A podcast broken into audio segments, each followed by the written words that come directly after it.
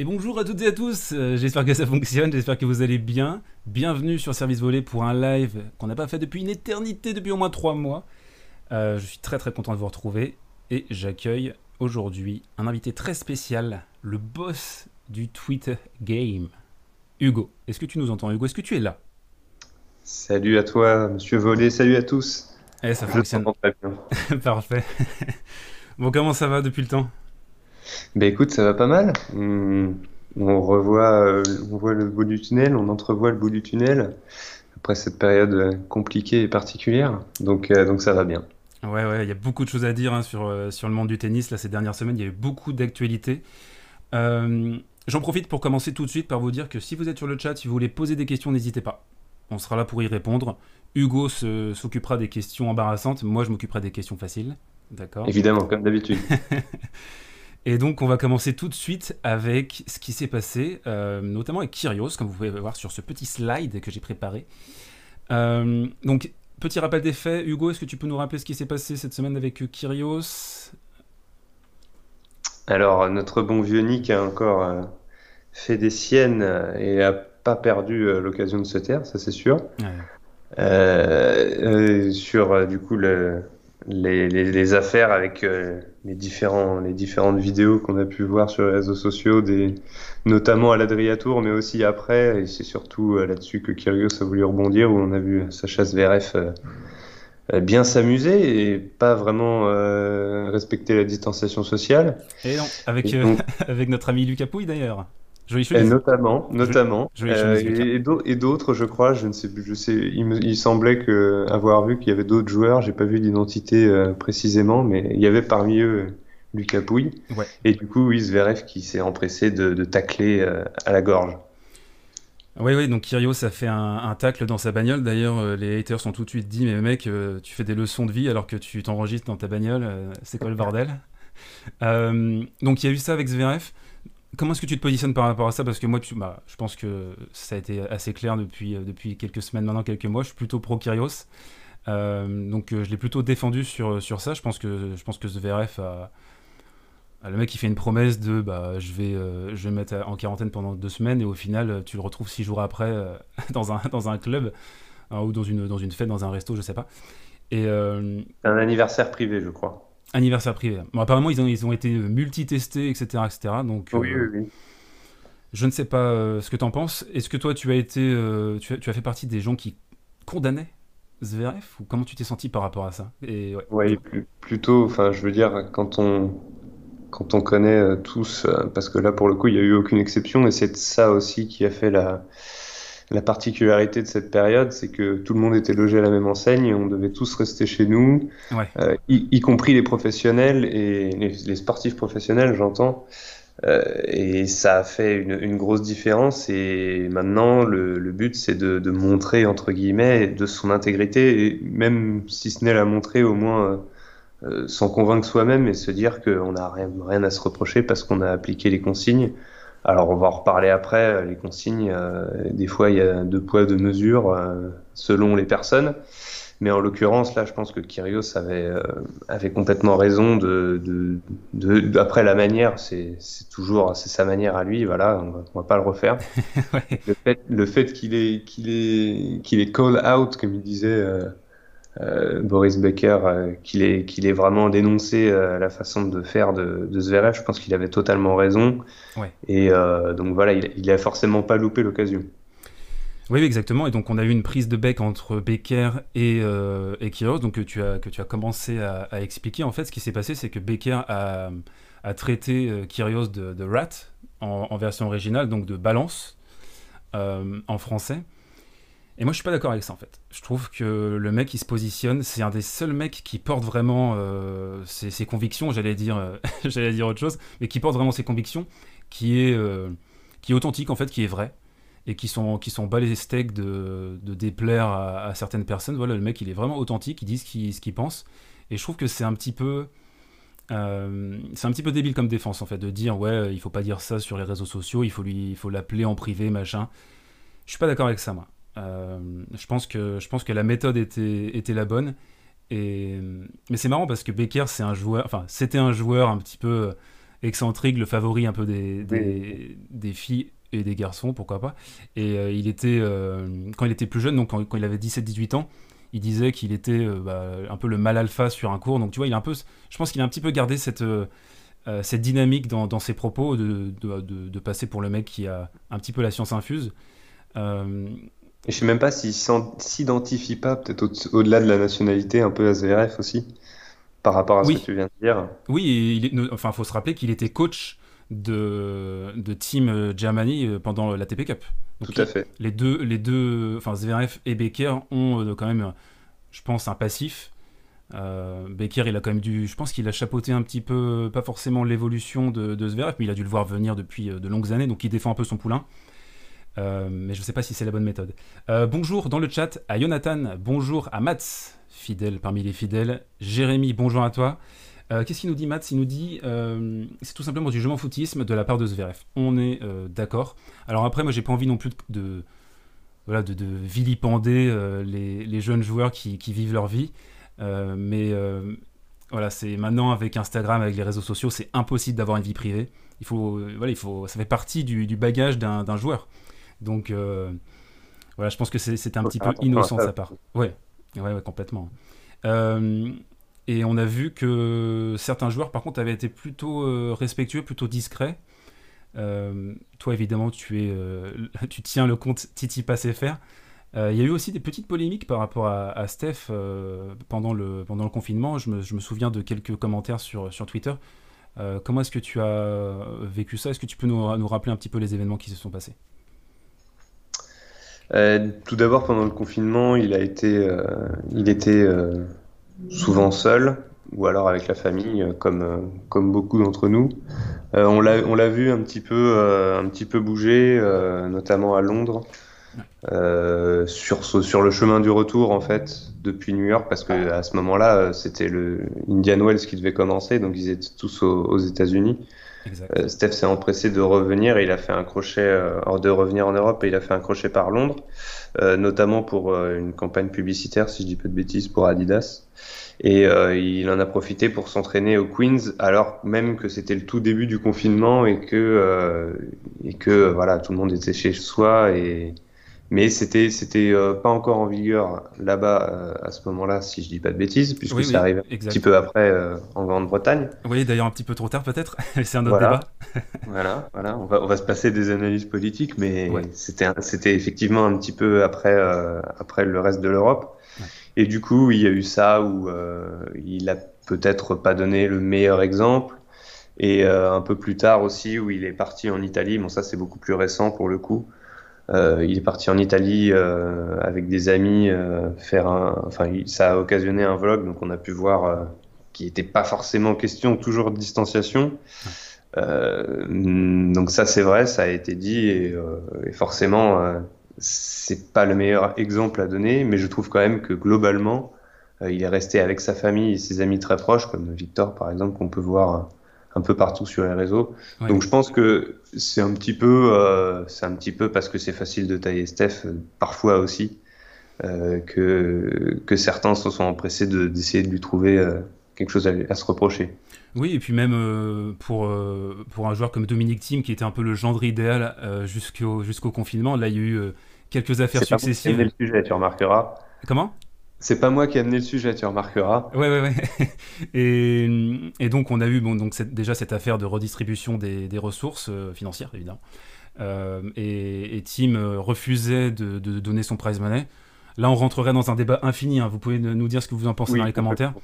Euh, Après, ça a été beaucoup sorti de son contexte aussi. Il faut dire quelque chose aussi, ça a été quand même pas mal sorti du contexte. Oui. Il, a, il exploré sa pensée, elle est ce qu'elle est, et, c'est à peu près, c'est un court résumé, mais bon, c'était pas exactement, exactement ce qu'il a dit non plus. Oui, et par ailleurs, il a redistribué l'argent qu'il a gagné à l'Adriatour pour euh, une association dont il n'a pas envie de parler. Enfin, je pense que c'est quelqu'un qui fait des choses dans l'ombre.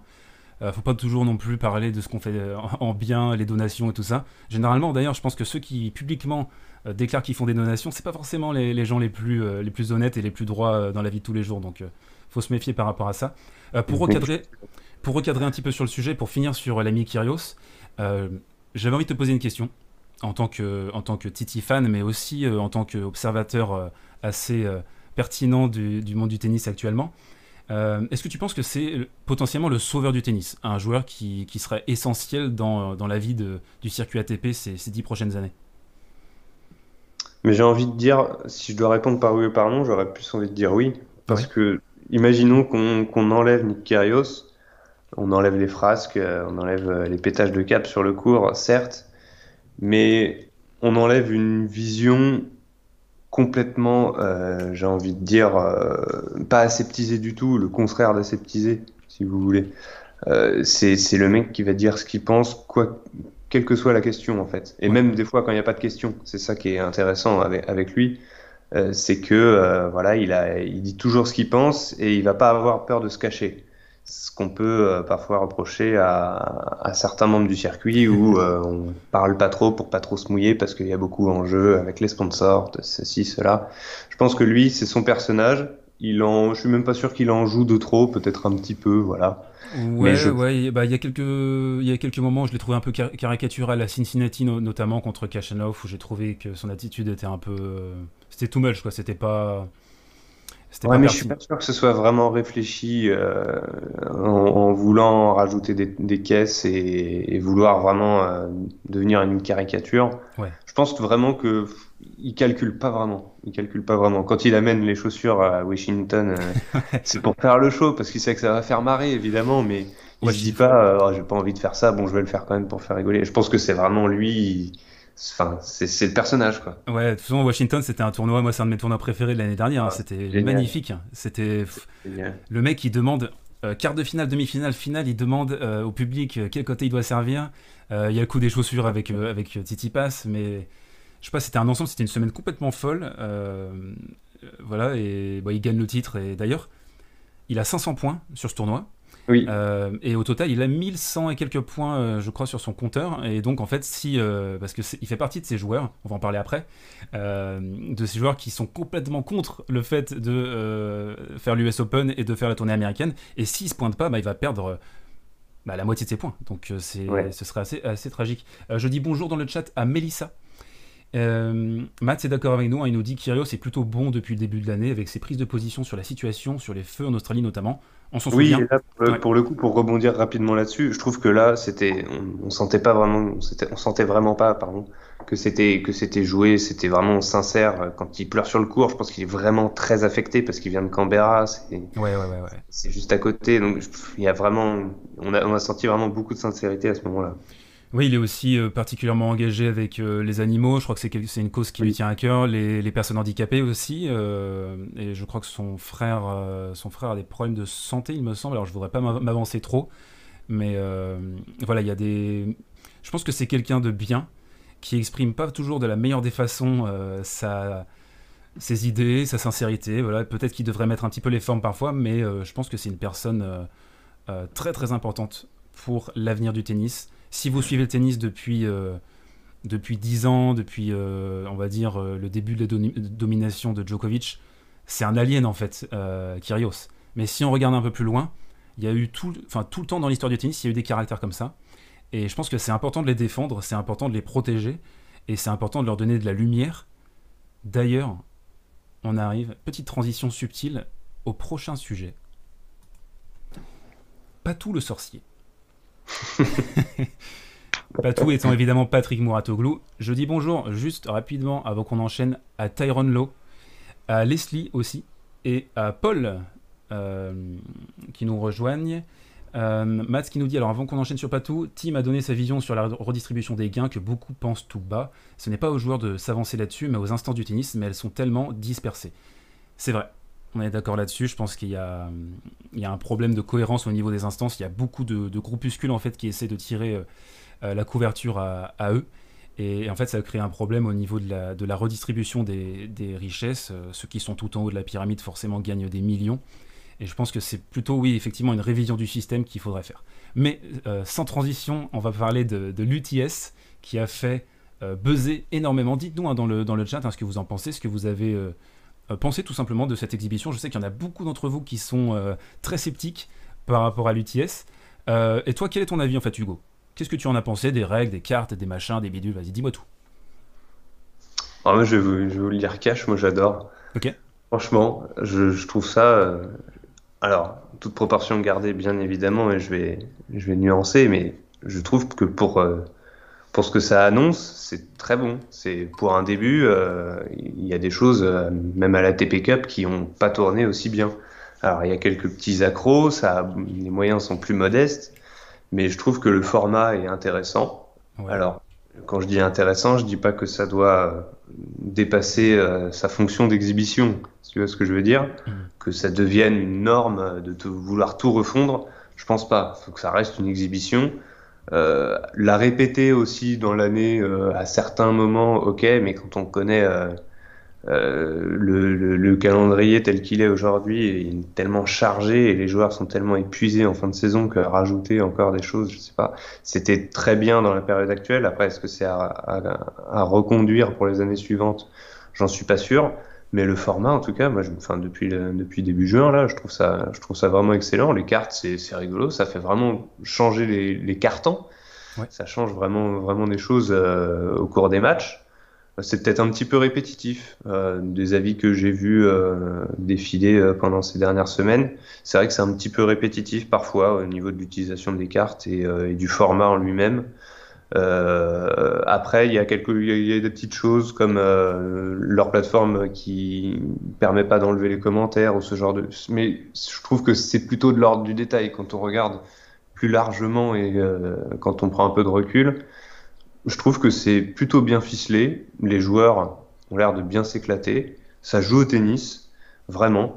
Il y, a vraiment des matchs qu'on a vus de très très haut niveau. Le team, le team Tsitsipas, c'était vraiment déjà du, du, du, du, gros gros tennis. Remake de, du Masters du, de 2019. Exactement, de la finale et de la finale de Pékin aussi. Exact, oui, où, Tim nous avait fait un, sacré chantier tactique. Je vous renvoie à la vidéo que j'ai faite sur la chaîne. Ouais, donc toi, t'es vraiment, t'es, plutôt positif. Euh, moi, mon, mon, avis est un petit peu plus nuancé. En fait, j'étais très très sceptique par rapport au, au postulat de base, à, à, la position en fait de, Patrick Moratoglou que je trouve qui est, euh, bah déjà, c'était un petit peu mensonger hein, pour moi les, chiffres qu'il a qu'il a avancés, ils étaient basés sur rien. Euh, donc pour moi, il y, y, a un danger en fait de, de penser que tennis, de toute façon, la manière dont il est, dont il est fait, c'est-à-dire des sets en 6 jeux, des matchs de 4-5 heures euh, dans sa bouche, en fait, ça sonne un petit peu comme une insulte, donc il, faut, il faudrait réinventer en fait les règles euh, pour, euh, pour les faire rentrer dans le format des, des, réseaux sociaux, pour faire des petites capsules de 30 secondes avec des réactions et des choses comme ça. Moi, je trouve ça un petit peu déstabilisant et, peut-être presque un petit peu égocentrique de sa part de, vouloir voilà, mettre la lumière sur son personnage, le coach de Serena, celui qui a découvert euh, Titi Pass et, quelques autres. Euh, voilà, pour moi, il y a une position qui est un petit peu, peut-être pas dangereuse, c'est un, petit peu exagéré de dire ça, mais euh, je pense néfaste à terme pour le tennis de penser comme ça. je pense qu'il faut plutôt revoir l'éducation des plus jeunes.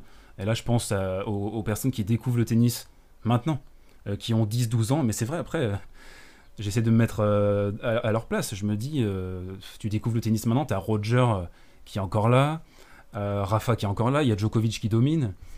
Euh, est-ce que c'est vraiment un, terrain euh, qui va, qui va t'exciter, qui va t'intéresser? Je sais pas trop en fait. Donc voilà, moi j'étais vraiment sceptique, j'ai fait une vidéo là-dessus d'ailleurs qui, a, qui a pas mal plu, je pense.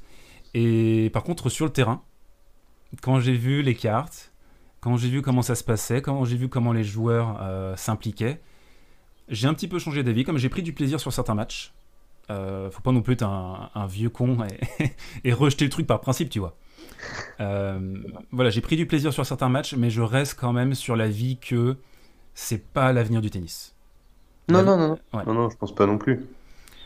Je pense pas non plus, mais c'est quand on utilise l'expression avant de fraîcheur, c'est un, peu ça. Mais il faut pas que ça que ça que ça aille plus haut que que, ça ne l'est aujourd'hui. Je pense que c'est bien. Après, s'il veut en, refaire euh, sur l'année, pourquoi pas. Et je trouve que le fait que beaucoup de gens aient craché sur le format avant même que ça ait changé, c'est assez dérangeant et c'est voilà, c'est presque être un vieux con comme tu le disais. Bah toi, un peu ce caractère-là. Toi, tu faisais partie vraiment des rares hein, sur mon fil Twitter à, dire euh, les gars, putain, attendez quoi. bah, on, savait rien, quoi. On n'avait même pas les règles deux jours avant le début du truc, du, tournoi. Enfin, je veux dire, euh, ça sert à rien de cracher gratuitement sans, information. Moi, j'ai plutôt critiqué l'idée, en fait, derrière. Oui, tu vois, le, ça, Ça, se respecte. Et je trouve, en effet, pour revenir sur ce que tu disais rapidement, euh, que euh, l'argumentation était peut-être un petit peu bancale et pas toujours. Voilà, ça c'est mon avis. Euh, perso, c'est, je trouve que c'était un, oui, un petit peu, il en a fait un peu, un peu beaucoup pour pouvoir légitimer son projet. Oui, après, il y a aussi évidemment des haters de Patrick Moratoglou, on va pas se mentir, c'est un personnage qui est quand même très clivant, comme tous les success stories en fait d'une manière générale, particulièrement en France, on sait que c'est on sait qu'on vit dans un pays qui regarde un petit peu de travers hein, les personnes qui, qui réussissent euh, parfaitement bien et puis qui, qui présentent bien aussi, comme, euh, comme Patrick Mouratoglou. Mais ça, à la limite, on s'en fout, ça fait pas partie de la discussion. Moi, je parlais vraiment de, euh, du concept en tant que tel et, et de l'idée derrière. Qu'est-ce que tu penses, toi, de... Attends, d'abord, on va lire le chat, on va faire une petite pause. donc, on a Matt qui nous dit euh, L'UTS, ok pour que ça reste une exhibition, mais si ça vient à s'immiscer dans le tour ATP, on va tuer le tennis encore plus rapidement. Euh, les matchs de l'UTS ne peuvent en aucun cas être comparés à des matchs du circuit ATP, c'est une exhibition. D'ailleurs, petite parenthèse, les matchs de la Lever Cup comptent maintenant officiellement dans les head-to-head de l'ATP. J'y pensais tout à l'heure, ça c'est une ineptie totale. C'est comme si on mettait un match de l'UTS dans le head-to-head? franchement, c'est juste l'ATP qui baisse son froc devant Federer. Euh, franchement, il faut le dire clairement, c'est l'ATP, première année, ça compte pas. Deuxième année, le truc commence à s'installer. Je pense que Federer, il a tellement de poids pour que les, joueurs viennent. Je pense que ça faisait partie d'un des arguments, à mon avis, pour attirer les joueurs, plus que. Enfin, au-delà du prize money, etc. Euh, ouais, l'ATP a baissé, a baissé, complètement son froc et euh, c'est une honte hein, pour moi. Euh, Patrick Moratoglou veut attirer la lumière sur lui et faire du pognon. Renault qui nous dit il faut pas s'adapter aux plus jeunes et en leur, besoin d'immédiateté, mais plutôt l'inverse. On est complètement d'accord. Euh, Jérémy qui nous dit il n'y a qu'un jeune champion auquel les jeunes pourront s'identifier qui leur donneront, ou là je bafouille, attention, euh, de jouer au tennis avec Federer, Nadal et Djokovic. Il n'y a pas eu de renouvellement de génération, on est d'accord. Euh, ça aussi c'est un problème. Est-ce que tu penses d'ailleurs que l'UTS peut mettre en valeur certains joueurs d'une manière différente? Ou pas du tout? Non, je pense, je pense pas, parce que ça reste du tennis. Hein, au bout d'un moment, euh, les personnalités, parce que c'est ça que ça met en lumière aussi, c'est la personnalité du, euh, du joueur. Euh, à part Popirine, on les connaissait à peu près tous tels qu'ils sont, plus ou moins dans la vie ou autour du cours. Benoît Père, on n'a pas attendu l'UTS pour voir qu'il était complètement cinglé. c'est clair. Mais c'est un format, par exemple, pour prendre cet exemple-là, qui lui correspond tellement bien. Enfin, on, À chaque match de paire, on, on loupe pas un match de paire sur le circuit ATP. Euh, je mm, voilà, si on, si on veut s'amuser, on sait qu'il va se passer quelque chose. Là, c'est autre chose. On sait qu'il va, qu'il va tout le temps se passer un truc parce qu'à chaque point, il va, il va trouver euh, quelque chose. Le fait que ce soit rapide et que ça mette autant les joueurs en valeur, ça lui correspond tellement bien. Oui, oui, c'est sûr. Après, je trouve qu'il y a eu un petit peu des côtés euh, rustines, style euh, Ben Chetrid qui débarque, euh, Tim qui, qui arrive à Tour et qui se barre. Hein. J'ai envie de dire, c'est la période aussi qui fait que voilà, il y a des il y a des forfaits des fois. C'est vrai qu'il y a eu, mais je trouve qu'ils sont ils ont plutôt bien géré parce que Ben Chetrid, c'est un joueur qui qui a fait deux trois matchs à Roland Garros dont on se souvient. On se souvient, on se souvient de la banane aussi. Voilà, par exemple. Euh, mais ça, ça, permet aussi de, voilà, de renouveler un peu le tableau. On rappelle hein, pour, euh, pour celles et ceux qui n'ont pas suivi, euh, Elliot Benchetrit, en fait, il n'arrive pas à éplucher ses bananes et il a besoin que les ramasseurs de balles le fassent à sa place. Voilà, si, vous pouvez checker ça sur internet, vous allez trouver très facilement. donc, si tu devais te donner une note à l'UTS là, sur 10, tu me, dis, tu me dirais quoi? Je dirais un bon 7 sur 10. Ouais. 7 sur 10, parce qu'il y a quelques petites choses quand même dans le jeu à euh, et quand je dis dans le jeu, c'est pendant un match euh, à améliorer, je sais pas, les sons par exemple. Euh, le fait que, que, ça, que, ça, que ça pète quand ça arrive à 0 secondes et que ça fasse du bruit en plein milieu du point pour les joueurs, c'est, je trouve que c'est pour une super idée. Mmh. après, je trouve qu'ils ont su aussi écouter et s'améliorer au fil des week-ends. Ils sont pas restés à c'est notre format, c'est le début. Ils ont changé l'angle de caméra, ils ont changé le déroulement de la fin des cartons où quand on arrive à 5 secondes, on est obligé de jouer un point même si on peut le laisser s'écouler, machin. Ils ont, ça a été un minimum évolutif. Et je trouve qu'en ça, c'est assez honorable de pas s'obstiner quand on voit que quelque chose ne marche pas. Oui, on voit que c'est une espèce de work in progress. Il y a, il y a des choses qui n'ont pas fonctionné forcément au début. Par contre, l'angle de caméra euh, Razmot. Euh, ah, moi je trouve ça génial. Ah, c'est vrai que l'autre côté est, on, on, a du mal à voir des fois, mais je trouve que tu es assez adepte de ça, des, des vidéos euh, d'entraînement au bord du cours, aussi pour des raisons de droit, je crois. Oui, oui, oui. mais, mais, je trouve que ça apporte un. C'est presque comme une vidéo d'entraînement au bord du cours, comme ça. Je trouve que c'est vraiment plutôt sympa.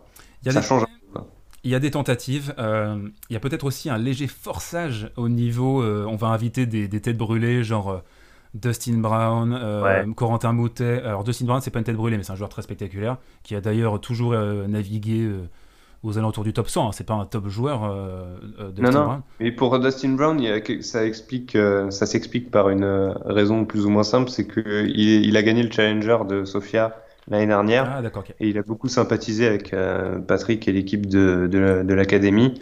Et euh, ils sont en contact euh, depuis. je ne sais pas si ça date de avant. Il me semble pas. Il me semble me souvenir que ils sont plus ou moins rencontrés à ce moment-là et ça a bien accroché. Du coup, comme Popirine, où là c'est un c'est un, c'est un, un, gamin de, la, de l'académie depuis, depuis des années. C'est un peu, c'est un peu par affinité aussi. Oui, oui, euh, il y a un commentaire de Matt euh, très pertinent qui nous dit Patrick Moratoglou, c'est un bon commercial, un bon entraîneur. Je vous invite à aller euh, passer sur le site officiel de, de, son club, en fait, et vous allez voir que c'est beaucoup plus que la partie visible avec Serena et Titi Pass. Hein. C'est beaucoup plus large que ça.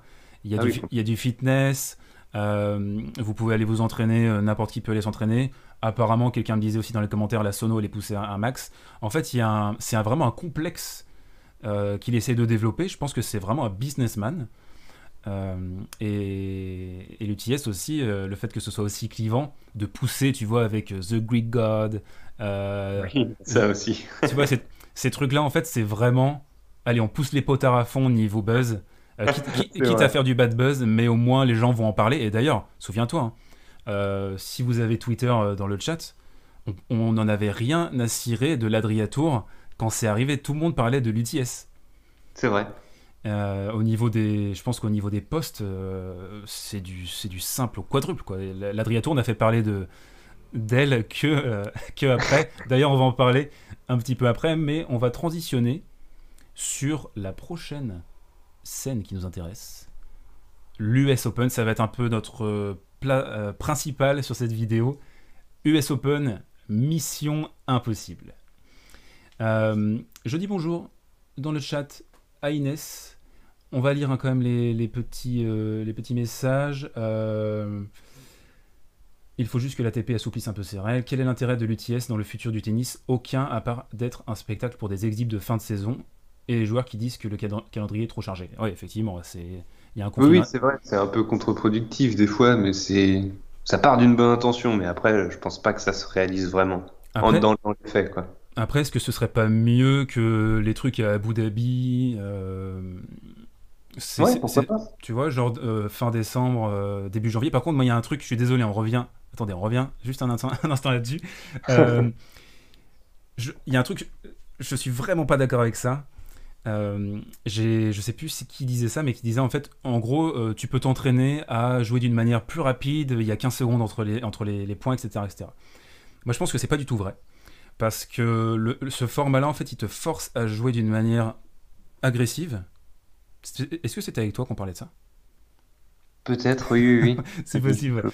voilà, on n'est pas toujours d'accord, mais moi, je pense, en fait, je pense que c'est un format qui, enfin, tu peux pas reproduire cette façon de jouer dans un match ATP parce que c'est pas le même format. Tu as plus de temps pour servir, il y a des points ATP, les enjeux sont complètement différents.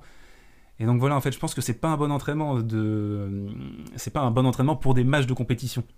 C'est juste une exhibition, c'est un, un, c'est un format, mais je pense pas que tu puisses reproduire cette façon agressive de jouer. Euh, non, si tu l'as pas en toi en fait déjà à la Après, base. ça peut être un entraînement physique aussi parce que c'est très intense. Oui, exact. T'arrêtes pas. Ou alors euh, il y a des temps morts euh, de coaching de deux fois de, une, de 30 secondes par carton et par joueur. Mm, mm, mm, Donc au, au, au, mieux tu, tu respires une minute pendant pendant 10 minutes euh, c'est quand même. Euh, on, voit les, joueurs à la fin des cartons, ils sont, ils sont sur les genoux. Là, je, voyais une, une vidéo juste avant qu'on lance live de Benoît tu l'as vu? Oui, oui, je l'ai vu, oui, il se, renverse euh, un robinet. il, il, demande à la, à la commentatrice de lui, de lui dire ce qu'elle a fait. ce qu'elle a fait la veille parce qu'il pouvait plus respirer. bon, c'est ce qu'il fait. Il, boit des Haut Garden matin, midi et soir. notre ami Benoît. oui, et Lucas Pouille aussi, c'était difficile physiquement, mais il, il, a une petite blessure. Oui, voilà on va pas lui jeter la pierre, mais il n'était pas dans un poids de forme optimal, euh, soyons clairs. Non, non, non, non, c'est sûr, il était plus près du barbecue que de la raquette. Ouais, ouais, c'est ça. Allez, on switch sur l'US Open avant de, avant de, faire, de raconter des conneries. Ça commence à déraper. Ça commence à déraper, mais c'est ça qu'on veut. Je pense que c'est ça que les gens attendent. Vous êtes 18 sur le chat. N'hésitez pas à poser vos questions et à interagir, comme fait Mats hein, depuis le début de, euh, de du live. L'US Open Mission Impossible.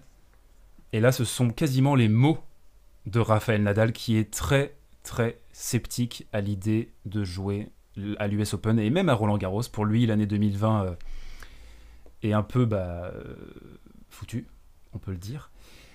Avant d'attaquer sur le sujet de l'US Open et d'une possible annulation, euh, on va parler d'Atlanta. Ça vient de tomber, c'est chaud, c'est sorti du four là il y a quelques, quelques heures, deux heures je crois. Frances Tiafo a été testé positif au coronavirus. C'est une exhibition à Atlanta qui euh, regroupe tous les joueurs américains, on va dire du top 150, je dirais. Euh, voilà, il y a les Tyler Fritz, il y a les Tommy Paul, euh, Tiafo, John Isner. Sandgren, bien sûr. Sandgren aussi. Opelka. Sandgren même, comme, on pourrait l'appeler. Opelka, ouais. Opelka. J'ai hâte de la finale Isner-Opelka. Ah oui, bah, c'est toujours des matchs avec beaucoup de breaks dans les sets. Hein. Euh, et donc cette exhibition, je pense peut-être est un indicateur de ce qui va se passer à l'US Open, c'est-à-dire dès qu'un mec est testé positif, qu'est-ce qu'on fait?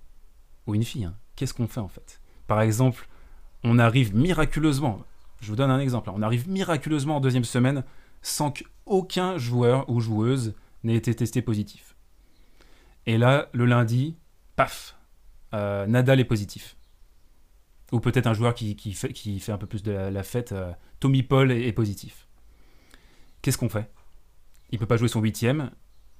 Le gars en face, il est qualifié. Voilà, qu'est-ce qu'on fait concrètement en fait? C'est, Ça n'a pas été réfléchi en fait ce truc.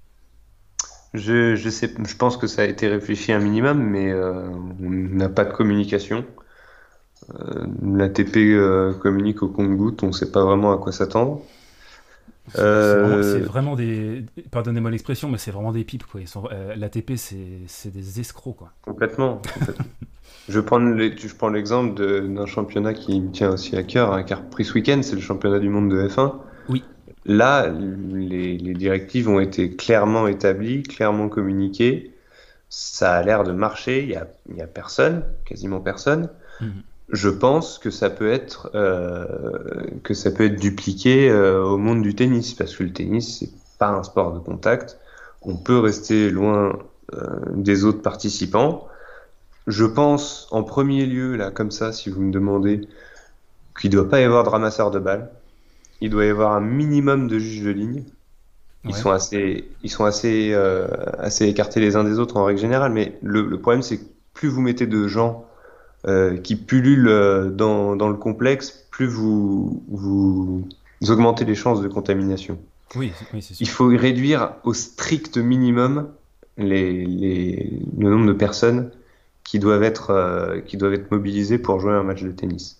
Sachant que faut, faut pas oublier que même si vous laissez le joueur et une personne de son encadrement y aller, il faut un arbitre, il faut des juges de ligne, il faut euh, un officiel. Euh, je veux dire, euh, c'est compliqué. Au début, le premier, les deux premiers jours, il y a, il y a 64 matchs par jour. je, je, pense pas, je pense pas que logistiquement, mais et encore sans parler, voilà, de l'aspect logistique et du logement des joueurs et des repas et ceci cela, sans même évoquer ça, en parlant juste de l'aspect tennis, comment faire faire un tournoi dans ces conditions-là, c'est c'est possible, je pense, mais il faut pas faire n'importe quoi. Ouais, moi ça me paraît très très compliqué, des centaines de personnes sur un même site. Euh, est-ce que vous croyez vraiment que les joueurs vont rester dans leur bulle, vu l'égoïsme dans, le, dans lequel les joueurs de tennis sont, sont biberonnés en fait? à, la limite, à la limite, si l'ATP communique qu'il y aura des sanctions fortes contre qui que ce soit et que tout le monde soit logé à la même enseigne, y compris les joueurs du top 10 à qui ça plairait pas forcément, mmh, mmh. plutôt je dirais forcément pas, mmh. euh, c'est pas faisable. Il faut que ce soit strictement encadré et qu'il n'y ait aucun débordement. Et ça, comme tu le dis, euh, est-ce que c'est possible? Moi, j'aurais envie de faire confiance, mais quand on voit Zverev, euh, qui est numéro 7 mondial, on se pose des questions. Il y, a ça, il y a aussi la possible mise en quarantaine avec la situation aux États-Unis. On sait, alors c'est pas une émission politique, hein, vraiment on parle de tennis, mais on peut pas occulter non plus le fait que le pic. Il y a eu 57 000 cas de coronavirus rien qu'hier en 24 heures. Voilà, donc la situation aux États-Unis, elle est catastrophique. Euh, en tout cas, elle est revenue au début, euh, en mars, euh, où ça a commencé vraiment à monter. Les, les, les, les cas sont. Le nombre de cas est quasiment. un petit peu après, pour New York, c'était la panique début avril, je crois. Ok, ok.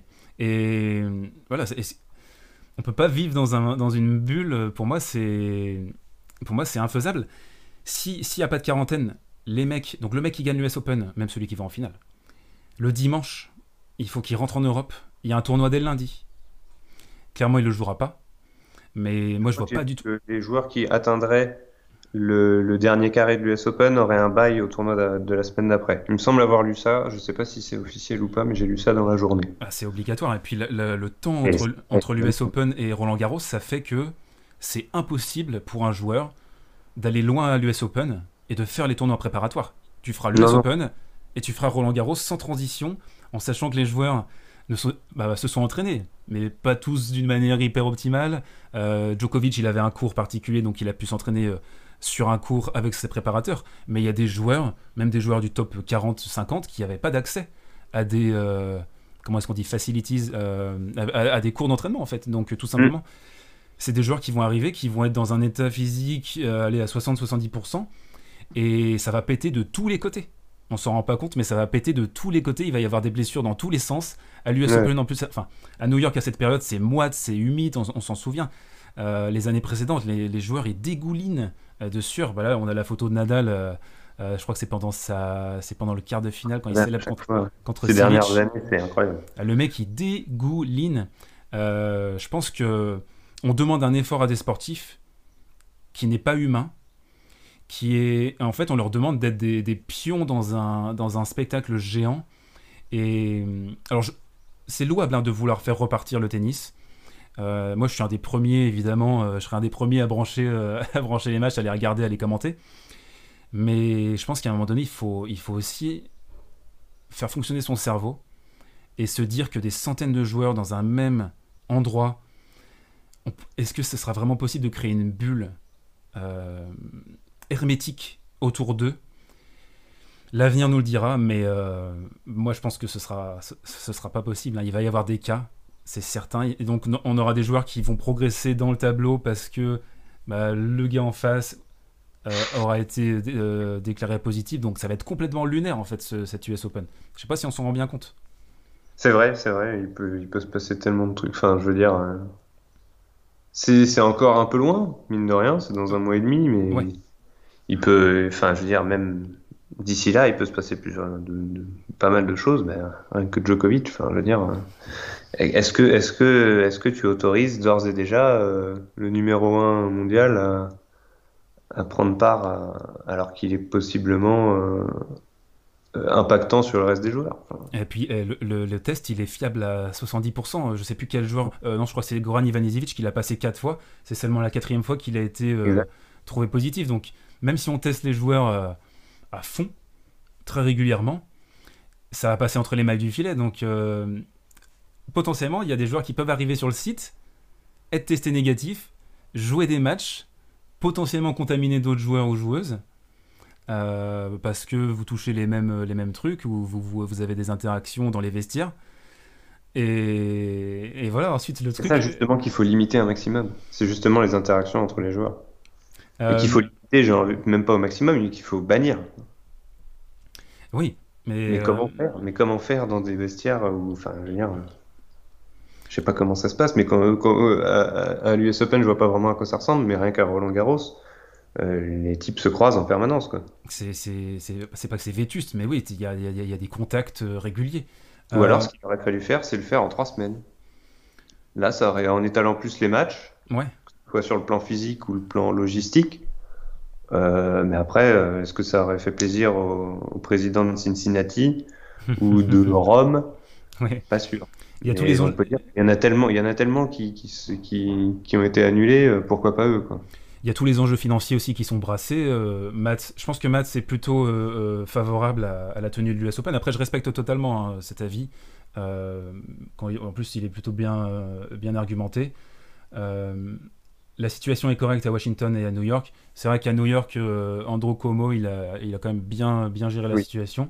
Oui, oui, c'était, c'est surtout dans le sud et dans, et dans l'ouest des États-Unis que ça commence à repartir vraiment, surtout en Floride. Ouais, dans, les, dans les gros États. Là. Euh, Inès qui nous dit ils sont en pleine pandémie actuellement aux États-Unis, cela, cela ne donne pas euh, envie d'y aller.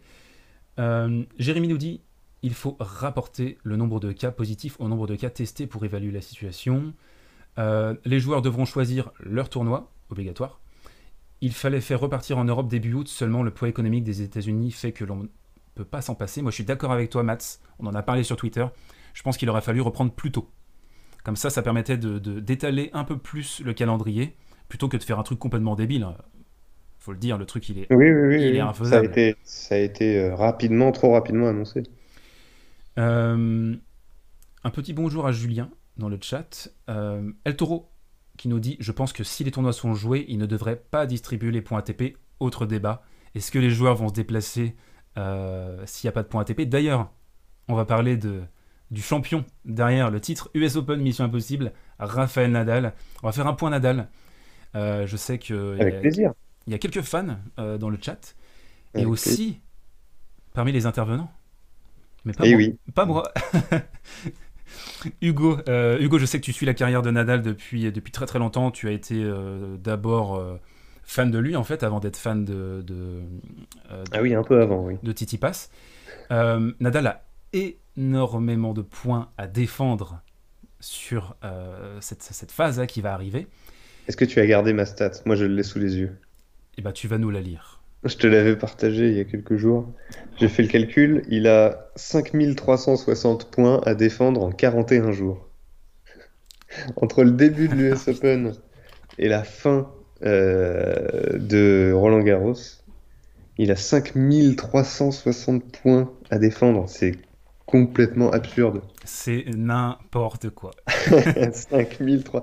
Stéphanos n'a jamais eu 5360 points dans sa carrière, je crois. Je pense que 5000 points, tu es. Euh, es classé combien là, actuellement? Là, là tu es 6 devant Steph. Tu es juste derrière, euh, juste derrière Daniel Medvedev. Et dans une ère où les points sont un peu plus redistribués, où il y a moins de domination, euh, par exemple au début des années 2000, je pense que je pense que c'était un nombre de points qui te, qui te mettait dans le top 3. Ah oui, complètement, complètement. Donc, et, encore, c'est ce que je te disais aussi euh, la dernière fois. Euh, c'est parce qu'il ne joue pas le Canada, hein, parce qu'il a gagné le Canada. Il joue, Si j'avais joué le Canada et pas Cincinnati, ça aurait été 6360. il avait battu Medvedev, on s'en souvient, au Canada.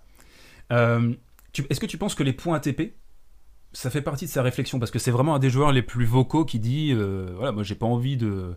Enfin, il dit pas ça clairement, mais on sent qu'il a pas du tout envie de, jouer euh, à l'US Open dans ces conditions. Il a, fait vraiment partie des, joueurs qui étaient les plus euh, réservés par rapport à la reprise. Est-ce que tu penses que les points ATP, ça fait partie de sa réflexion? Ah oui, oui, totalement. Ouais, tu penses? Je, veux dire, d'une de, manière générale, on est en train de lui demander de défendre des points dans, dans, un contexte euh, diamétralement opposé à celui dans lequel il les a gagnés. Oui. Euh, c'est pas juste dans le sens, au sens propre du terme, c'est pas, pas juste. Moi, je pense que le plus simple, et encore, je dis le plus simple, on sait pas dans quel, euh, on n'a aucune visibilité dans le monde du tennis. C'est tellement mal, c'est tellement mal organisé. C'est clair. Que, que, ne sait même pas si en février 2021 on pourra refaire reprendre le tour parce que ça, ça, serait pour moi ce qui serait le plus juste, c'est euh, de, de, refaire reprendre euh, la mise en jeu des points après Dubaï, euh, là où ça s'est arrêté, juste avant Indian Wells. Ok, donc toi, tu, toi, tu dis en fait. Bah, une, 365 jours pour rien, 52 semaines pour rien, quoi. Ouais, donc geler les points ATP sur, sur toute la saison, c'est vrai que ça pourrait être. Ça n'a pas trop fait débat, ça pour le coup, s'il y a un truc qui a, qui a plutôt rassemblé dans les mesures prises depuis, depuis mars, depuis février-mars, c'est ça, c'est de, de- d'avoir gelé les points ATP. Alors il y en a qui ont gueulé un peu euh, sur Team parce qu'évidemment, alors que c'était complètement bidon juste parce qu'il avait gagné un Masters 1000 sur dur. Bref, c'est un truc qui, qui je trouve était assez sensé et qui aurait du sens aussi de, de renouveler jusqu'à jusqu'à début mars prochain. Le chat, le chat nous dit que Nadal s'en bat les couilles hein, de, de ses points ATP. Euh, je ne serais pas aussi vindicatif que vous euh, dans le chat. Moi, je pense que c'est très, très important d'être dans le top 4 ATP. Dans les tournois, c'est vital. Et euh, voilà, il va, je pense que si les points sont remis en jeu, là, il va en perdre beaucoup. Euh, des milliers, hein, je pense. Il va, il va peut-être. Est-ce qu'il, s'il gagne Roland Garros, US Open et Roland Garros. s'il va loin à l'US Open et qu'il gagne Roland Garros, mettons. Non, va- non, non. il Il va- ira, je pense qu'il ira même pas à l'US Open. Ouais, bah ouais, c'est possible. Et quelle est la valeur de ce titre si Nadal n'est pas là, par choix, si Federer n'est pas là par blessure C'est quoi la valeur de ce titre en fait? Ça, Et voilà, et c'est. Est-ce que, est-ce que je- tu me permets une petite digression par rapport à, à une réflexion que j'avais il y a quelques semaines? Je t'en supplie. Euh, j'ai la référence.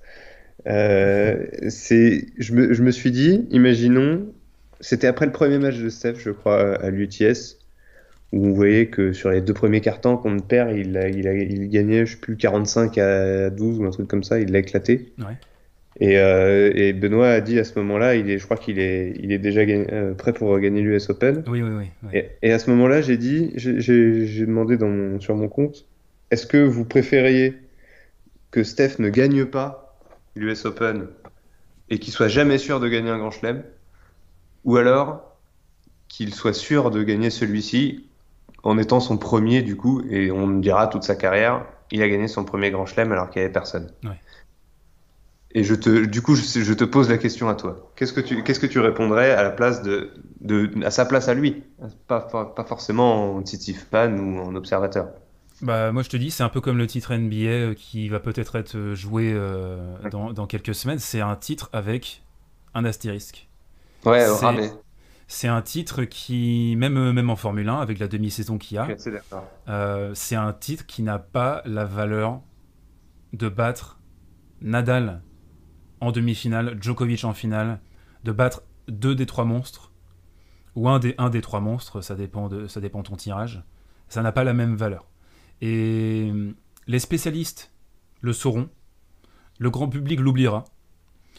Et, mais je pense que Et du coup, s'il gagne son premier après la retraite des trois, tu penses que ce sera que sa carrière, quand, il- quand on en reviendra, quand on reviendra à la fin de sa carrière euh, sur ce qu'il a fait, ce sera pas aussi significatif et il aurait pu euh, être plus haut placé euh, dans la hiérarchie des grands joueurs de tennis? Je pense, mais après, il faut voir à combien de, de grands chelems il s'arrête. hein. Si, euh, si Tsitsipas gagne, euh, on peut dire aussi Zverev. Enfin, si Zverev gagne l'US Open, euh, ou Oui, d'autres- oui, d'autres joueurs, Medvedev euh, qui est, qui était pas dans une bonne phase avant que ça s'arrête. Zverev, Zverev, faut qu'il bosse sa seconde balle s'il veut gagner l'US Open.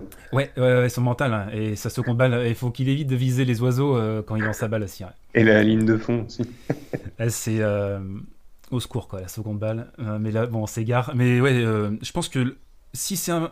En gros, ton, ton, ton idée, c'est si c'est un mec de la Next Gen qui gagne le tournoi, est-ce que ça aura la valeur euh, une- Ouais. enfin, pour la suite Après, de sa carrière? Medvedev, Medvedev, je pense pas parce que Medvedev a prouvé qu'il pouvait en gagner un. Exactement. Exactement. Medvedev, il a prouvé que euh, bah, il était à deux doigts de taper Nadal en finale. Euh, ouais, il renverse le momentum. C'est un match qui me fait tellement, tellement triper. Quoi. C'est énorme match, plus beau match de l'année dernière, mais lui, il a prouvé. Par contre, un mec comme Zverev, si Zverev gagne en mode demi-finale euh, contre un mec qui avait le coronavirus, donc du coup, il passe, tu vois, un, un truc un peu comme ça. Non, affreux. Ouais, affreux, mais euh, totalement possible. Et, Ouais, ouais, ouais. ouais, bah oui. Alors, si, si le joueur gagne tous ses matchs, les 7 matchs, euh, sans jouer quelqu'un qui a été touché par le coronavirus, ou si le tournoi n'est pas trop impacté, faudra voir aussi hein, euh, la, la façon dont, dont ça se passe. Mais moi, j'ai vraiment peur qu'on ait, qu'on ait des accidents, en fait, qu'on ait des qu'on ait une phase dans le tournoi où il y aura des trous et euh, voilà, ça peut faire un petit peu peur. On va lire les réactions dans, dans le chat. Euh, L'objectif de Nadal cette année, c'est de claquer euh, Roland pour faire 20. Ouais, je pense. Bah, évidemment, lui, il a envie d'être à 20. Euh, après, euh, s'il fait que Roland, il laisse. Et si Joko va à l'US Open, vous voyez l'idée aussi. euh, Joko, il peut faire le doublé aussi. Mm. Il y a ça aussi. Est-ce que Nadal, malgré ses convictions, il voudrait pas essayer de saisir l'opportunité de jouer Roland Garros et d'arriver à 20? Ouais, Je pense que ça va rentrer en ligne de compte quand même dans bah, to- totalement, totalement. ouais. Euh, L'ATP va défalquer un 52e des points de chaque joueur chaque semaine. Euh, pour moi, on ne peut pas donner de, de titre de numéro 1 mondial cette année, car encore une fois, ça ne serait pas juste. Complètement d'accord, El Toro. Oui, oui, Euh, ça, ça paraît évident. Ça, ouais, c'est goldé. C'est un commentaire qui est goldé. Euh, oui, mais, mais à un moment, Nadal, Djoko et Fed seront plus là. Et euh, est-ce que le premier Grand Chelem sans les trois ne vaudra rien? Bien sûr que non. Donc ça, c'est une bonne, euh, c'est une bonne remarque, Mats. Moi, je pense que si la nouvelle génération ne gagne pas un Grand Chelem avant que les trois, les trois déclinent, ça va poser un grand souci. Ah ouais? Moi, Ouais, je ouais, pense pas. ouais. Bah, je pense que. Tu sais, c'est un peu comme. Tu t'installes à la table des grands et tu leur piques euh, la bouffe. euh, Enfin, tu, leur, tu leur voles le pain de la bouche, en fait. C'est ça qu'il faut faire. C'est, il faut arriver, il faut battre les mecs. Bien sûr. Dans l'idéal, oui. Ouais, ouais, dans l'idéal, évidemment. euh, mais s'il faut attendre que Nadal ait 37 ans, que Djokovic euh, euh, soit déclinant pour que les mecs gagnent, au secours, quoi. On en a pour encore 2-3 ans, quoi. Donc. euh, Non, je pense que fin 2021, Federer euh, prendra sa retraite, ou même après les Jeux, et Nadal euh, au plus tard euh, fin 2022. Ouais, faudra voir pour Nadal. Je pense qu'il va être, euh, il va être titillé hein, forcément avec euh, avec Djoko, mais ouais. Moi, je pense que ça aura pas la même saveur si la nouvelle génération doit attendre que les que les trois partent à, à la Mais retraite. je pense pas, non, je pense pas. Avant, avant fin 2022, je pense qu'un un J'espère, gars de la aura gagné un, un grand chelem, oui. je j'espère. Notre ami Daniel peut-être. Euh, Ah oui, déjà en premier lieu. Ouais. Euh, Djoko, le doublé US Roland Garros, lol.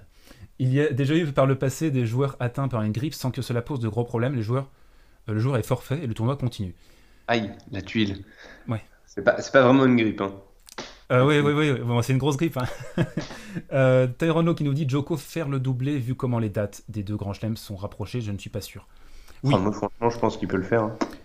Euh, par contre, il faut se rappeler, franchement, les gars et les filles, que Djoko il cartonne pas à l'U- à l'US Open récemment. hein. C'est un tournoi qui est difficile pour lui. C'est un, tourno- un tournoi où il y a beaucoup d'humidité euh, et, et pour lui qui a un physique euh, frêle. euh, des conditions lourdes, quand il peut tomber sur des punchers comme Stan par exemple, Mm. euh, on a vu, il se fait démonter. hein. Ouais, ouais. Donc, il était un peu blessé aussi, mais Je pense que si, par exemple, s'il jouait team, un bon team, ou s'il avait joué Nadal à l'US Open, on peut refaire le monde, hein, mais je- c'est- un joueur qui a, qui a beaucoup de mal dans les conditions de l'US Open. Enfin, beaucoup de mal. euh, il- on est d'accord, quoi. Enfin, il en a gagné combien? 4? 4? Ouais, ouais, il 4, mais je crois qu'il a, il a rien gagné depuis, euh, depuis plusieurs années. Il faudra regarder, je vous dis ça de tête, mais euh, il n'a pas gagné depuis un, depuis un petit moment. Je connais pas, ouais. Je, je suis pas, je suis pas irréprochable sur le palmarès de Djokovic. Comment ça? Comment ça? Jérémy qui nous dit d'accord avec toi, il faut une transmission témoin. D'accord avec toi, Jérémy. N'enterrez pas Nadal, il va tirer encore sur la corde. Et oui, les blessures de Nadal. Euh, on a parlé, je pense qu'on a, on a fait le tour de l'US Open. Donc pour toi, est-ce que le, le tournoi doit se disputer? Dans, quelles conditions Est-ce que tu penses qu'il faut rajouter euh, des, des consignes? Euh, Comment est-ce que tu le sens? Moi, je pense que ça, devra- ça, pour- ça peut se faire, ça peut se jouer. Ouais. Mais étant donné les- la compétence des instances, je pense pas qu'il faille. Mais je pense, pour euh, conclure, que ça va se faire et que ça va mal se passer. La compétence, moi j'aurais plutôt dit l'incompétence, mais... euh, Oui. Bien sûr. Euh, salut Romain, euh, Mélissa qui nous dit n'oublions pas Team pour la gagne à Grand Chelem, évidemment. Oui, trois finales Mais en Grand Tim, Chelem. faut arrêter de dire que c'est la next gen. Par contre, ça, ça, ça passe plus. Non, non, non, pas du tout. C'est plus du tout, c'est pas du tout la next gen Team. Ah, il y en a qui, il y en a qui le, qui appuient ce postulat-là encore aujourd'hui. 80. Non, non, c'est la, c'est la mid gen si on peut l'appeler comme ça. C'est un joueur Ah, qui, c'est pas un joueur euh, qui est associé à la next gen. Euh, C'est vrai que je suis, là, je suis pas d'accord là-dessus. ouais. Mais c'est un joueur qui a pas gagné Grand Chelem, qui a fait trois finales, Mm. qui a perdu en 3-7 la première, en 4-7 la deuxième, en 5-7 la troisième. Donc euh, clairement, il se place. hein. Il est, il est dans le dans le peloton pour. euh, Bien sûr. Oui, oui, on est d'accord, Mélissa. hein. Il est, il est vraiment dans le peloton pour gagner un des nouveaux, peut-être même le, le favori. Ah oui, oui, aujourd'hui, oui, mais quand on, quand on se demandait si, si la next-gen allait en gagner un avant la retraite des trois, je n'incluais pas Tim dans ma réflexion. Hein. Ouais. Je suis à peu près persuadé que, que le prochain vainqueur de Roland, euh, ce sera soit Nadal, soit Tim. Enfin, je veux dire, euh, si c'est pas Nadal, le favori, ce sera Tim. Et que même euh, le prochain vainqueur de Grand Chelem qui n'a pas gagné de Grand Chelem encore, pour moi, ce sera Tim. Oui, oui, oui. Je pense. Hein. C'est le, plus, le plus proche, on est d'accord. C'est sûr. Euh, 3 US Open 2011, 2015, 2018. Euh, Romain dit, donc ouais, il n'a pas un palmarès de, de, dingue. Hein. Oui, Et Je, crois que sur les 3 US, euh, il doit y avoir. Euh, il, y a, y a, y a contre Federer, c'est sûr. Oui, les deux balles de match. Euh, non, ça c'est en demi. C'est en demi, ouais, c'est en demi. Ouais. Mais c'est en 2011. Il faudrait revoir. Bon, on va pas tricher. Hein. On, on, pourrait checker Wikipédia, mais on va pas tricher. On va faire tout ça de mémoire.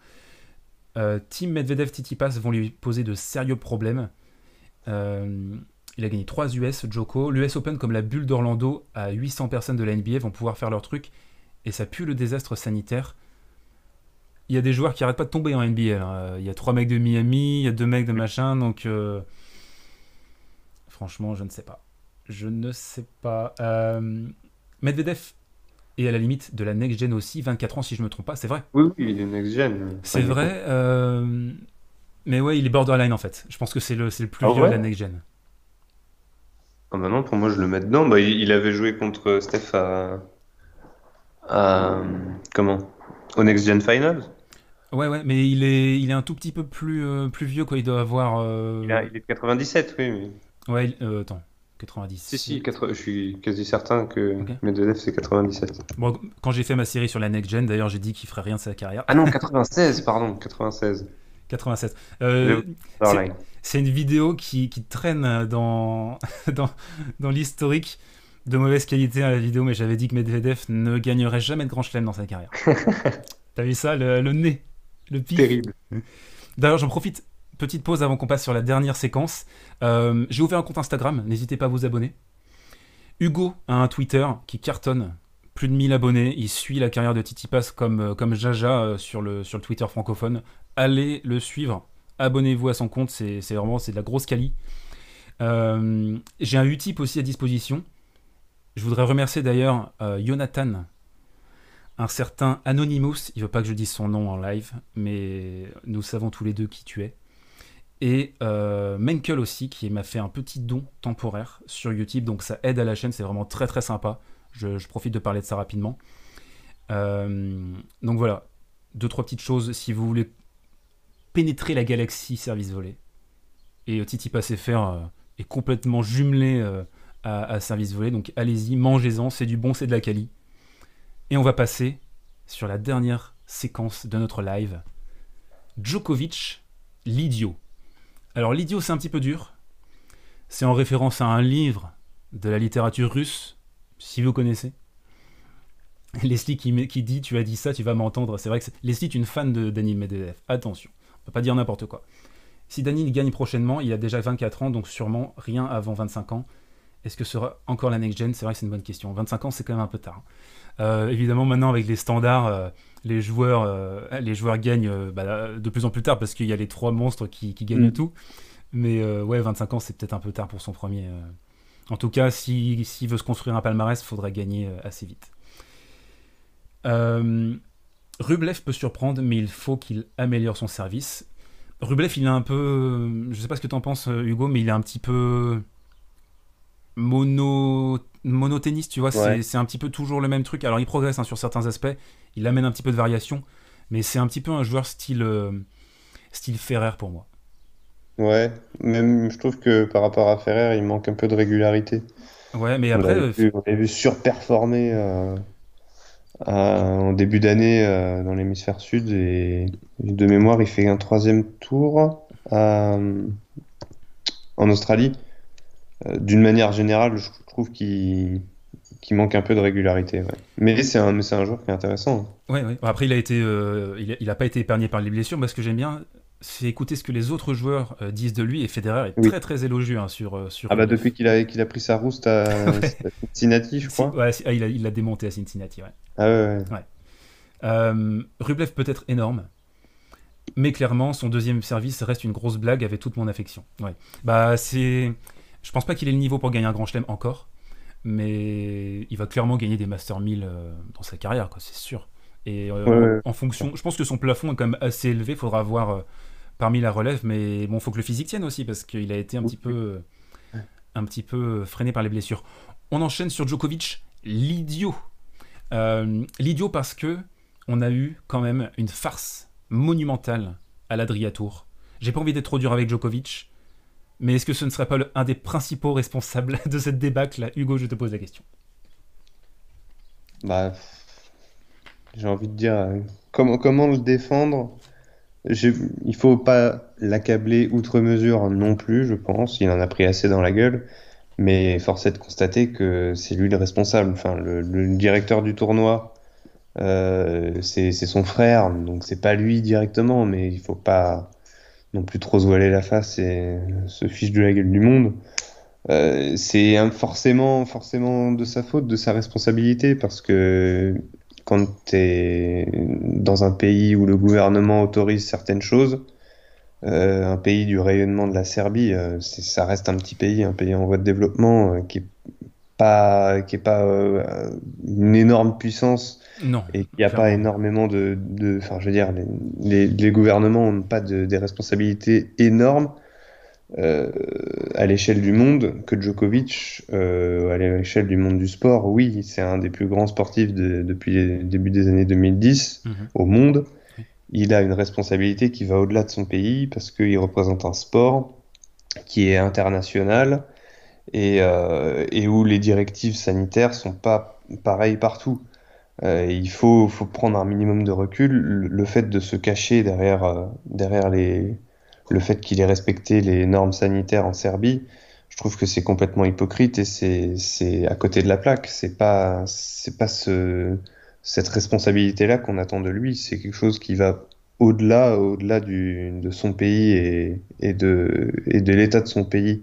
Euh, seul, c'est une réflexion beaucoup plus globale et à l'échelle du, monde et du monde du tennis. Tout le tennis, c'est international, c'est cosmopolite. Il faut, il faut voir euh, outside the box, comme dit euh, Stéphanos assez régulièrement. Et il y a eu du damage control, mais pitoyable ces derniers jours, avec le gouvernement qui dit mais non, mais c'est nous qui avons été un petit peu trop laxistes. Alors j'ai vu cette sortie-là, ça m'a fait bondir, je suis carrément tombé au sol. Euh, qui disait en gros que Djokovic n'était pas, fallait pas l'accabler parce que c'était pas lui, il avait fait que suivre. Et en fait, tu sens une espèce de damage control parce que le mec il est tellement important en Serbie. Et ils ont Mais j'ai l'impression que c'est lui le ministre des Sports en fait. Hein. Mais c'est ça. Et en fait, il a, il a tellement merdé. Ils ont tous tellement merdé. Ils ont cru qu'en fait que voilà, ils étaient dans leur bulle alors j'espère que ce sera pas la même bulle euh, à New York, hein, parce que là, euh, euh, les, les, les, on tourne les serviettes, on est torse-poil, on fait le serpent à 4 grammes au sol. C'est.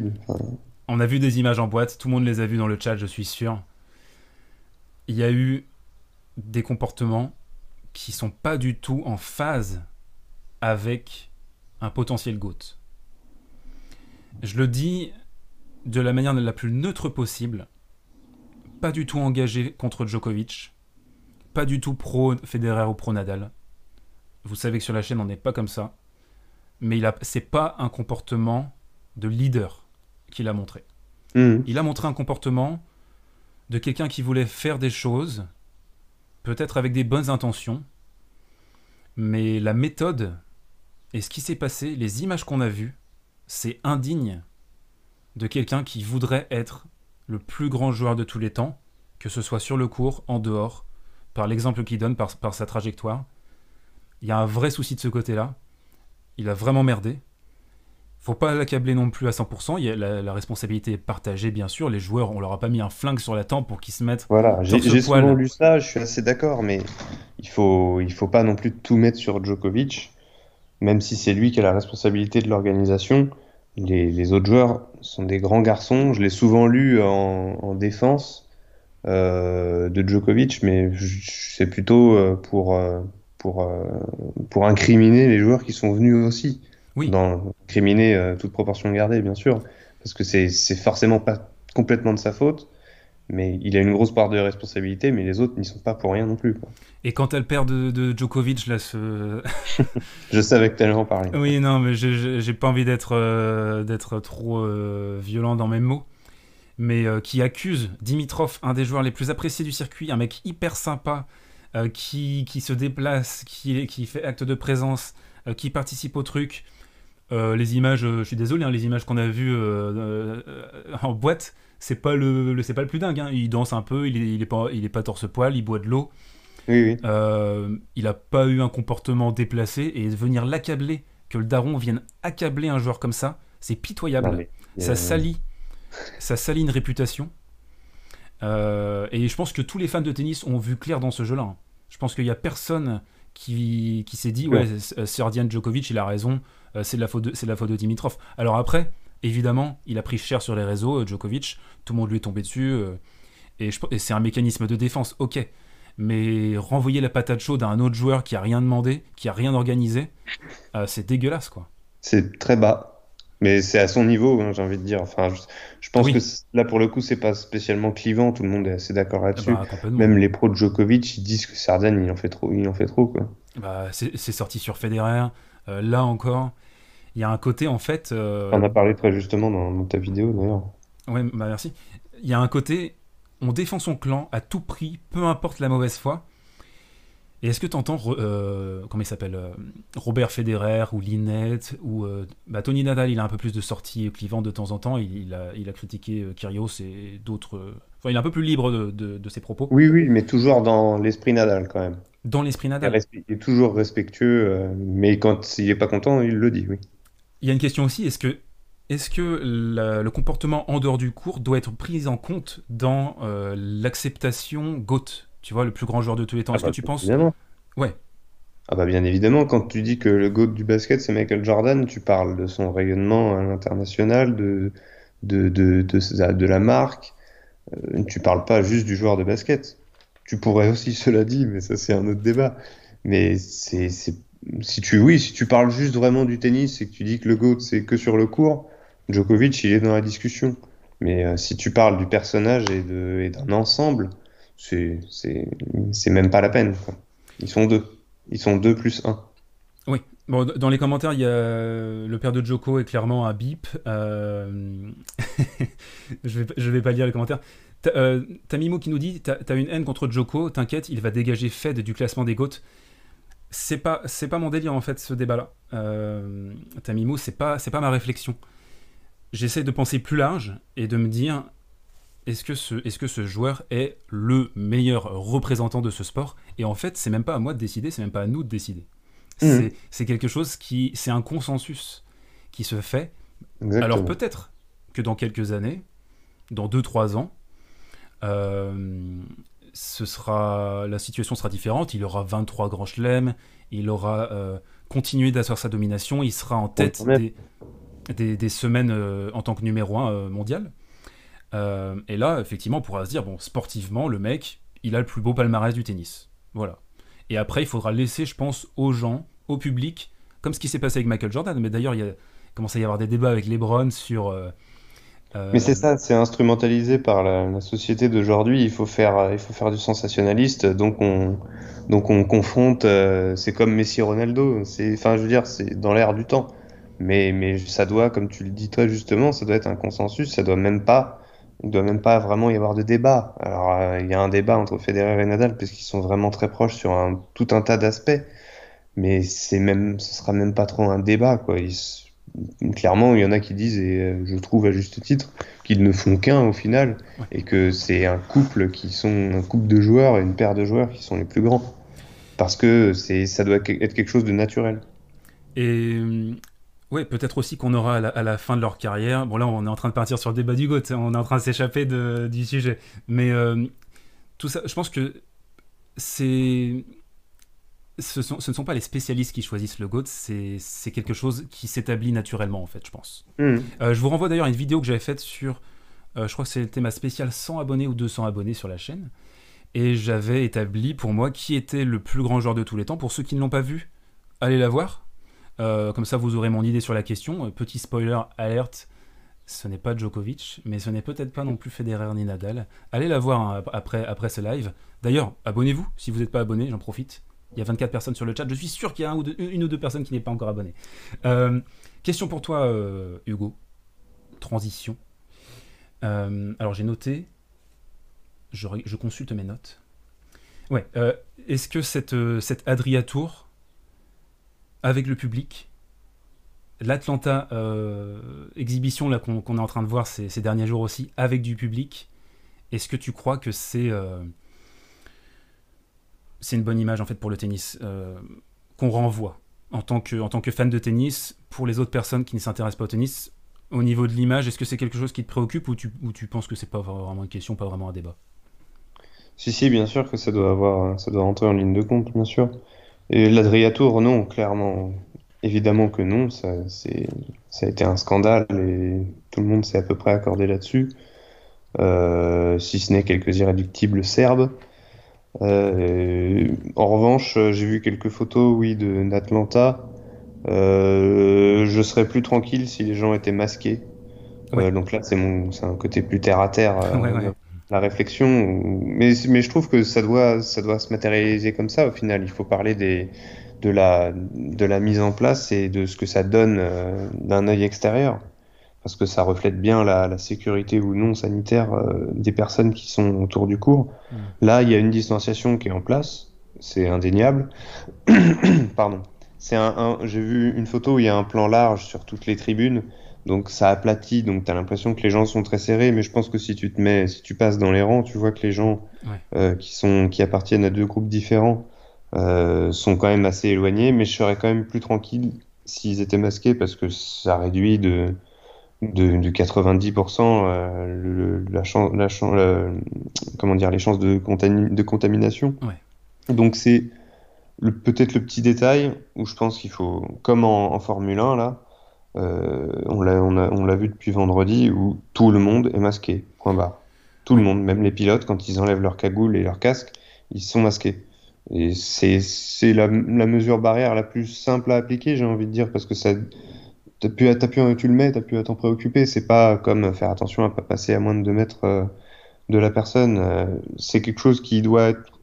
En plus, c'est visible à tout moment. Si tu vois les gens masqués, ça rassure. Ça doit être quelque chose de d'obligatoire de, de, mmh. et de nécessaire. Dans les commentaires euh, sur, sur le père de Djokovic, donc on a, je pense qu'on a un consensus hein, quand même. le père de Djokovic est abject, nous le dit Leslie. Euh, la communication été désastreuse, nous dit Melissa. Euh, Jérémy nous dit difficile pour son père d'accepter que Federer est le GOAT alors qu'il a perdu trois fois en finale de Wimbledon contre son fils. Ça, ce sont tes propos, euh, Jérémy. son père, que tu le veuilles ou, non, reflète son image. S'il n'était pas d'accord avec ses propos, il le lui aurait fait savoir. qui ne dit mot consent, nous dit Jonathan.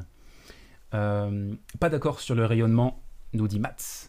Le GOAT sera celui qui va terminer avec le plus de grands chelems, et pour l'instant c'est Federer le mieux placé, quoi qu'on en dise.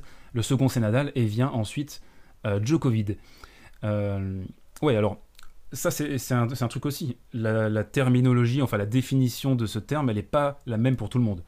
Euh, certaines personnes pensent que c'est simplement ce qui se passe sur le cours, d'autres le rayonnement extérieur. Voilà, la définition étant flexible, forcément le débat il s'envenime toujours parce que bah, les gens n'ont pas la même idée de ce que c'est euh, le plus grand joueur de tous les temps. Euh, Emerson a longtemps été premier, oui, euh, été premier au nombre de grands chelems. Il a été dépassé par Sampras. Personne ne le considérait à l'époque comme le GOAT. Bah, c'est vrai qu'on était plutôt sur Rod Lever. mais est-ce que ce n'est pas que de la communication? Au foot, tous les joueurs se font, se font des câlins, mais personne ne parle. je suis en train de lire tous les commentaires. Entre Federer, Nadal et Djokovic, nous dit Jérémy, il y a aussi leur tête-à-tête, surtout en grand chelem, qui pèse beaucoup aussi. C'est vrai, les head-to-head, vous le savez, sont tous à l'avantage de euh, Djokovic. Euh, et Tamimou qui nous dit, les gars, franchement, le GOAT, c'est celui qui a le plus de grand chelem. Donc Tamimou, t'es vraiment sur le, sportif. Euh, on a... après, hein, mais... Oui, oui, totalement. Finalement, je suis pas d'accord. Totalement, et puis on a, on a le droit de ne pas être d'accord et d'argumenter dans un sens ou dans un autre, euh, tant que c'est fait dans, dans, le respect des, des sensibilités. Euh, je crois qu'on on arrive plus ou moins au bout de notre live. Euh, je, suis, enfin, je, suis, je, suis, très très content de l'accueil que vous nous avez fait avec pas mal de personnes dans le chat, pas mal de réactions. On va refaire ça, je pense, assez vite avec Hugo. donc voilà, si, si ça vous a plu, n'hésitez pas à partager le live autour de vous. C'est vraiment ça qui est essentiel. À vous abonner, je le répète, à la chaîne et aussi au Twitter de Hugo qui, qui fait un magnifique travail quotidien sur, euh, sur Titi Pass. Si vous appréciez le joueur, alors là c'est euh, c'est un no-brainer, il faut aller s'abonner. Et donc merci à tous et à toutes, et on se retrouve très vite pour une prochaine vidéo, pour un prochain live, pourquoi pas. Et euh, portez-vous bien surtout. Au revoir Hugo, et au revoir le chat. Salut tout le monde. Ciao